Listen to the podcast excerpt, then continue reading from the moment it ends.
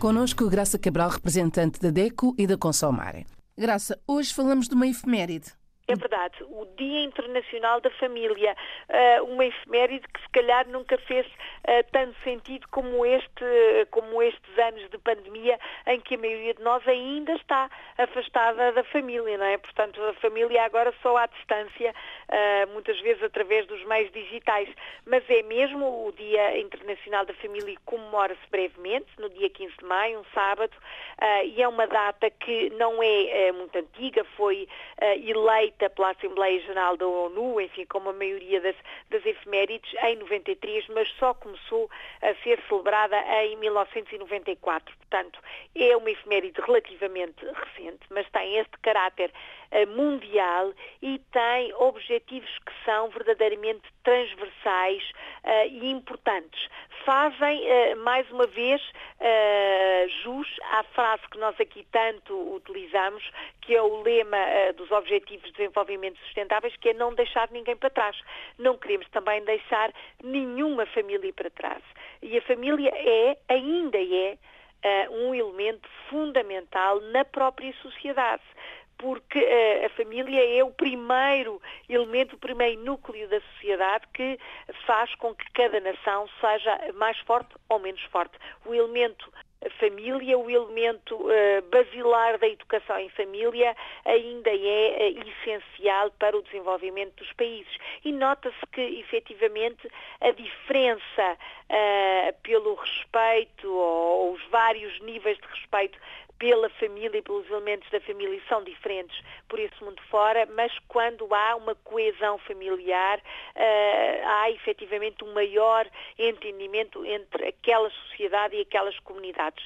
E este dia serve precisamente para alertar toda a gente para os direitos e as responsabilidades das famílias, porque a família tem responsabilidades, tem a responsabilidade de sensibilizar os membros uh, daquele núcleo para os problemas sociais, por exemplo, para os problemas uh, económicos, para os problemas de saúde, sensibilizar para, enfim, todos, todas as discriminações que nós sabemos e conhecemos, infelizmente, sensibilizar os vários elementos, sobretudo os mais jovens, para a necessidade de consumir de forma sustentável, de respeitar, de ter um grau de união muito grande com os outros. Enfim, são valores que parecem já gastos, mas não são. Uh, e uh, os quase 4 milhões de famílias portuguesas são, na verdade, agentes económicos fundamentais. Uh, são agentes económicos e sociais. Se a família não tiver o seu próprio orçamento gerido, por exemplo, e vamos falar em termos de economia familiar, que temos conversado aqui tanto neste espaço, mas se a família não tiver união, não tiver harmonia na gestão do seu próprio orçamento, certamente não vai uh, ensinar, não vai passar uh, a virtude destes valores, desta, desta gestão aos elementos mais novos.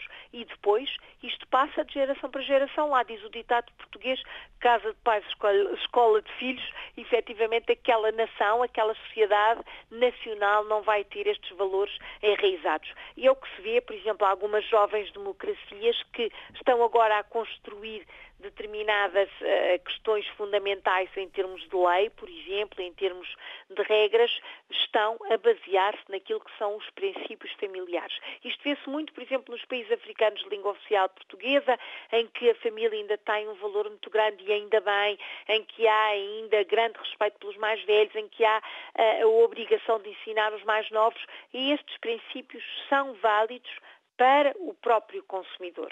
A família é um núcleo de consumidores. É um núcleo de consumidores que faz as suas compras lá para casa, que paga as suas contas, que tem os seus rendimentos, que tem ou não noção de poupança. Tudo isto é um nível pequenino, mas é o retrato do próprio país.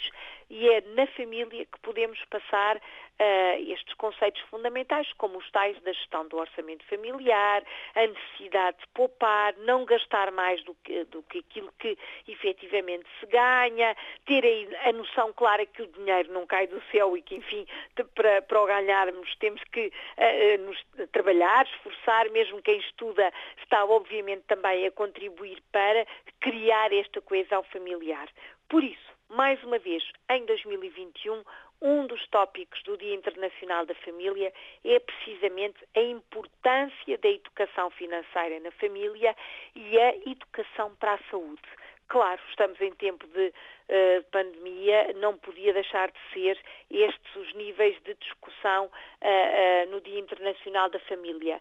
Esta pode ser uma ocasião também para as organizações de consumidores trazerem cá para fora a ideia de que a família é um núcleo de consumidores. Se todos juntos em família fizerem as compras de forma acertada, fizerem as suas escolhas de forma acertada e fizerem as suas, os seus gastos, os seus, eh, as suas contas, digamos assim, de forma acertada, certamente a economia vai correr melhor a nível individual e a nível nacional. Fica este desafio da DECO e da Consumarem. Vamos todos em família ponderar como podemos melhorar a vida financeira uh, lá de casa e uh, esperar que 2022 tenha um Dia Internacional da Família, pelo menos uh, mais animado e mais em conjunto. É na família que tudo começa, então. É verdade, sem dúvida. Para a semana, Graça. Para a semana vamos também falar de uma efeméride, neste caso o Dia Mundial das Telecomunicações, sendo que as nossas amigas telecomunicações são tão úteis, mas também tão reclamadas por esse mundo fora. Olhe por si, novo espaço dedicado aos direitos do consumidor em África e em Portugal. Coloque as suas dúvidas enviando o e-mail para o correio eletrónico olheporsi.rtp.pt e ouça as respostas na RDP África à segunda-feira, depois da uma da tarde. Olhe por si. Uma parceria RDP África, Associação DECO, com Isabel Flora e Graça Cabral.